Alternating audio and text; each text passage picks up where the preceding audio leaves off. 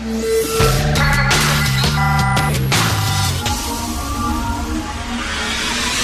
10 à 11. De 10 à 11. Politiquement incorrect.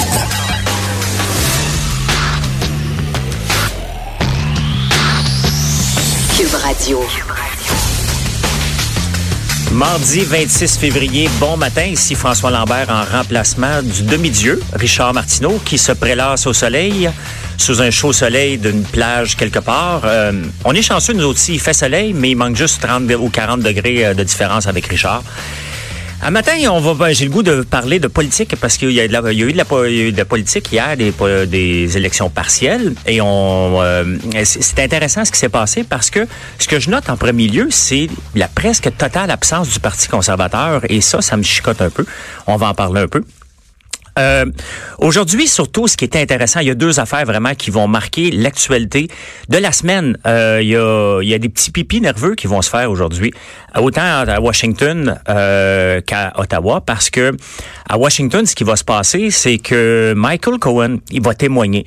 Michael Cohen va, va témoigner contre, euh, dans le fond, contre Donald Trump. Euh, Donald Trump, il est chanceux, il est au Vietnam aujourd'hui pour rencontrer Kim Jong-un. Et euh, c'est intéressant parce que là, il va parler sur le 280 000 dollars que Michael Cohen dit avoir versé à deux femmes que Donald Trump euh, renie totalement. Et toutes les, les, les, les, manigances que Trump a fait, son alliance avec la Russie. Et ça, c'est intéressant. Aujourd'hui, il va parler à huis clos, donc on ne saura peu près pas ce qui va se passer. Et demain, il devrait en parler euh, un peu plus. Donc ça, c'est c'est vraiment la, la, la, la c'est la nouvelle de la semaine à Washington. Et ça, ça va ça va être très intéressant. Pendant ce temps-là, ben il y a Donald Trump qui se prélasse euh, au Vietnam, qui va rencontrer le leader coréen euh, Kim Jong-un demain.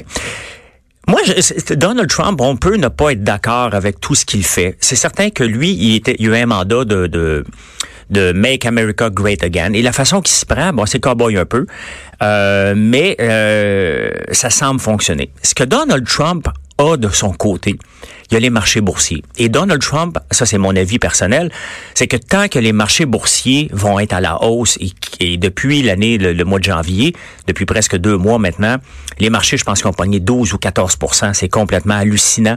Et tant que les marchés boursiers vont être de son côté, Donald Trump va être euh, sécuritaire dans son poste.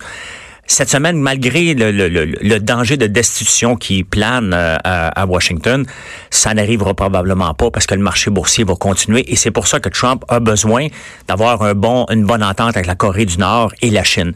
Si ces deux choses-là passent, Trump est sécure pour un bon bout de temps.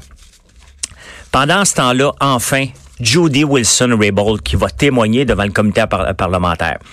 On va peut-être savoir enfin s'il y a eu de l'ingérence politique euh, de la part de Justin Trudeau ou des conseillers tels que Gerald Butts. Mais bon, euh, Gerald Butts a démissionné, qui était le premier conseiller euh, de Justin Trudeau la semaine passée. Et aujourd'hui ou demain, c'est supposé aujourd'hui en tout cas que Jody va pouvoir va pouvoir nous jaser ça un petit peu à part, et c'est ça qui est intéressant, c'est que il a dit à part ce qui s'est dit avec euh, le, le, le, le, greffière ou en tout cas la, la, la partie pas euh, judiciaire. Donc, elle peut parler sauf ça. Est-ce que c'est le sauf ça qui est intéressant ou c'est ce qu'elle va pouvoir parler? Ou, d'un côté, Justin Trudeau dit, écoute, je suis en train de tout perdre, les élections s'en viennent au mois d'octobre, tout aussi bien de se faire mal tout de suite parce que les gens oublient. Tu sais, les gens oublient souvent en politique. Hein? Même les nouvelles les pires, ça dure 24 heures, puis après ça, on pense plus à ça du tout. Donc, ça, c'est vraiment euh, à suivre. C'est deux choses et c'est paradoxal que les deux places où ce que le gouvernement est plus à risque se passent en même temps, autant à Washington qu'à Ottawa. Et euh, on dirait que Trump a parlé à Trudeau pour dire, écoute, on le sort en même temps, comme ça, il va y avoir tellement de nouvelles qu'on les aura pas. Euh, puis pourtant, ils sont pas amis, donc je doute que ça s'est passé comme ça. hier, je sais pas si vous avez vu ça, mais c'est pathétique ce qui se passe avec l'Église catholique à travers le monde. Mais hier, c'est le numéro 3 du Vatican qui est maintenant reconnu coupable de pédophilie. Le cardinal australien George Pell qui euh, a avoué euh, et été condamné d'avoir abusé des enfants de 12 et 13 ans. L'Église catholique, je me demande, si c'est pas un peu euh, le, le, le, le, réseau euh, pédophile de pré-internet, parce que, écoutez, ça, ça a pas de sens. À toutes les semaines, ça sort de partout. Si c'était une, une, compagnie qui aurait autant de pédophiles et d'abus sexuels, ça ferait longtemps qu'elle serait fermée cette compagnie-là. On crierait au scandale. Euh, et, et on, on est encore derrière l'Église catholique. Et c'est complètement débile ce qui se passe. Et c'est pas seulement, si c'était dans une petite région éloignée du Québec dans les années 30, on dirait, bon, parfait, c'est une petite communauté, ils sont un peu cinglés, puis bon, ils ont, ils ont abusé des enfants.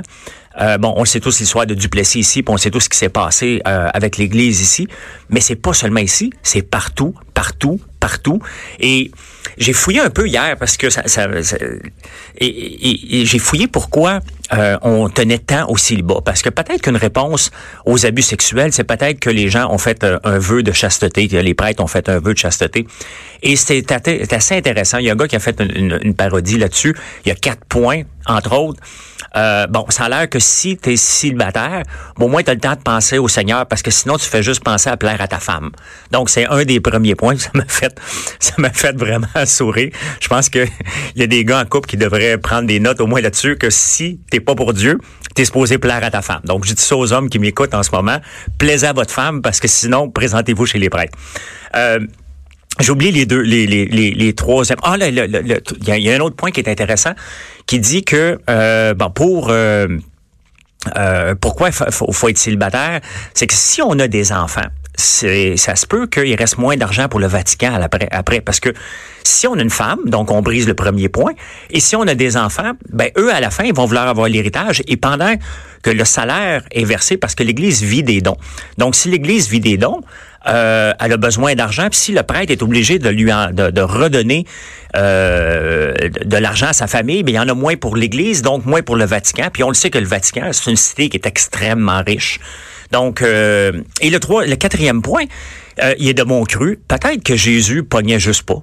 C'est peut-être pour ça, dans le fond, que ils ont dit, ben, si Jésus était célibataire, il faut que les prêtres soient célibataires. Euh, peut-être parce qu'il pognait pas. Et, mais bref, on fait des blagues avec ça, mais c'est aucunement drôle ça va, ça faut, faut que ça suffise. Ça, ça, ça arrête ces histoires de pédophilie. Ça arrêtera pas parce qu'il y en a encore un paquet. Ça, c'est comme des souris. Si tu vois des souris dans ta maison, puis il y en a deux, trois, dis-toi qu'il y en a une quinzaine de cachés quelque part qui attendent juste que tu te tournes le dos pour sortir. Et c'est exactement ce qui se passe en ce moment avec l'Église catholique. C'est un scandale et honnêtement, euh, je suis pas tellement pratiquant, mais ça me donne encore moins le goût de pratiquer suite à ça. Alexandria, attends, je vous le dire comme il faut. Alexandria Ocasio-Cortez. Euh, aux États-Unis, on l'appelle AOC, donc c'est appellation d'origine contrôlée aussi qu'on pourrait dire. Euh, si vous la connaissez pas, Alexandria Ocasio-Cortez, je vous invite à aller la googler après l'émission, pas avant 11 heures, ou euh, vous allez m'écouter jusqu'à 11 heures, mais après ça, vous allez la googler.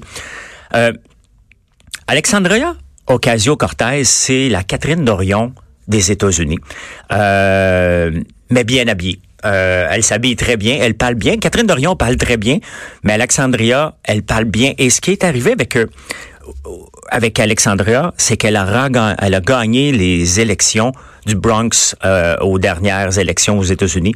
Elle est des, elle est démocrate. Et ce qui est drôle avec elle, euh, ce qui est spectaculaire, c'est qu'elle a détrôné quelqu'un qui est à son comme dixième mandat. C'est un, une icône qui devait être le speaker de la Chambre et elle l'a détrôné. Elle a gagné dans le Bronx. Elle était serveuse. Elle a 28 ans. Elle est la plus jeune de la Chambre des représentants. elle parle bien. Dans le fond, c'est une Mélanie Jolie mélangée avec Catherine Dorion. Mais sauf que euh, Catherine Dorion parle bien. Mélanie Jolie se présente bien. Et ce mélange-là fait d'elle une, une vedette montante. Elle est tellement vedette qu'elle s'est déclarée elle-même la boss du Parti des démocrates. Euh, dans une entrevue dernièrement, elle a dit « I'm the boss. Until I'm the boss, c'est moi qui décide. » Et le Parti démocrate la laisse aller. Le problème qu'elle a, c'est un peu le, programme, le même problème que Québec solidaire, c'est qu'elle vit dans une bulle dorée. Et euh, ses programmes, parce qu'elle parle beaucoup du Parti vert, puis comment ramener le, le, le, le, l'environnement au, euh, au goût du jour pour faire euh, des, ces mesures, parce qu'elle en a des mesures. Tu sais, quand t'es jeune puis t'es es un peu innocent, tu peux dire un peu n'importe quoi parce que t'as pas, t'es pas encore au pouvoir. Et ce qu'elle propose comme mesure pour sauver la planète, c'est le PIB mondial. pas le PIB des États-Unis. Le PIB, c'est quoi? C'est tout la, les revenus générés en, une phrase, c'est les revenus générés par un pays. Donc, c'est pas les revenus générés au total par les États-Unis ni le Canada, c'est les revenus mondiaux qu'elle propose, euh, qu'elle a besoin pour faire toutes ses demandes. Donc, c'est vraiment euh, une Québec solidaire que Manon Massé serait jalouse d'avoir euh, dans le dans son parti. Elle arrive aussi avec Bernie Sanders. Elle a déjà travaillé pour Bernie Sanders. Bernie Sanders, si vous le replacez pas, il va se présenter dans les élections 2020. Il a présentement 77 ans. Il va avoir 79 ans. Euh, lorsqu'il va se présenter. C'est un socialiste. Il dit des choses qui ont de l'allure des fois, mais euh, honnêtement, à 79 ans, il va avoir la jeune qui va avoir 30 ans avec, avec lui, sauf qu'elle a dit qu'elle n'était pas pour aller avec lui, donc elle va le rester démocrate, mais quand même. Euh, et puis, euh, AOC, appelons-la comme ça parce qu'on est trop compliqué, elle dit ceci, pourquoi venir en politique, c'est pour maintenir le statu quo. Et ça, c'est intéressant parce que on se fait tous élire sur la base du changement. Parce que tous les politiciens qui nous font, qui nous, qui, qui arrivent en politique, disent on va faire du changement, puis rendu en politique, ils en font plus de changement. Elle, elle en fait, elle est, elle est pour ça. Donc, euh, c'est intéressant, retenez son nom, Alexandra Cortez AOC, Ocarios Cortez. Retenez, retenez, allez la voir, elle parle bien, elle est intéressante à suivre. Maintenant, euh, en terminant, pourquoi continuer à avoir des religions? Parce que c'est qui les religions d'aujourd'hui? C'est plus l'Église catholique, euh, catholique c'est plus les islamistes. La vraie religion d'aujourd'hui, c'est Apple, Amazon et Tesla. Et parlant de Tesla, Elon Musk, ce demi-dieu, que dis-je, ce dieu euh, de Tesla vient de se faire taper ses doigts encore par la SEC. La SEC aux États-Unis, c'est pas une secte, c'est la, la, la Security and Exchange Commission, c'est le boss des bourses. L'année passée, à l'automne, il s'était fait donner une punition de 20 millions de dollars parce qu'il avait trop parlé. Il avait dit que je vais sortir Tesla de la bourse, puis j'ai déjà le financement pour aller euh, pour l'avoir. Et euh, c'était pas vrai, c'est un bluff. Et l'action de l'action de Tesla avait monté énormément. Donc Tesla, il a dit, la, la sécurité, il avait dit, toi tu sors de là, puis tu vas arrêter de tweeter. Mais il était plus fort que lui. Il est vraiment un bipolaire de Twitter. Et la semaine passée, il est allé dire sur Twitter, le 19 février, que Tesla allait produire 500 000 euh, autos maintenant et alors qu'ils sont à 400 000. Bien entendu, qu'est-ce qui s'est passé? Le stock a monté énormément. Et là, les dieux, parce que si, si Elon Musk est un dieu, un demi-dieu, la Security Exchange Commission, c'est Dieu aux États-Unis. Et là, ils vont le taper ses doigts solides. Je doute même qu'il puisse rester à la tête de Tesla ou même de pouvoir euh, euh, continuer à parler de Tesla. Mais il est baveux, Elon Musk. Elon Musk a continué à les arguer, à les narguer sur Twitter. Puis jusqu'à hier soir, il a dit, ben, je m'excuse. Dans le fond, c'est pas tout à fait ce que je voulais dire. Je veux dire qu'un jour, on était pour en avoir 500 000. Bref, il est pas sorti du bois.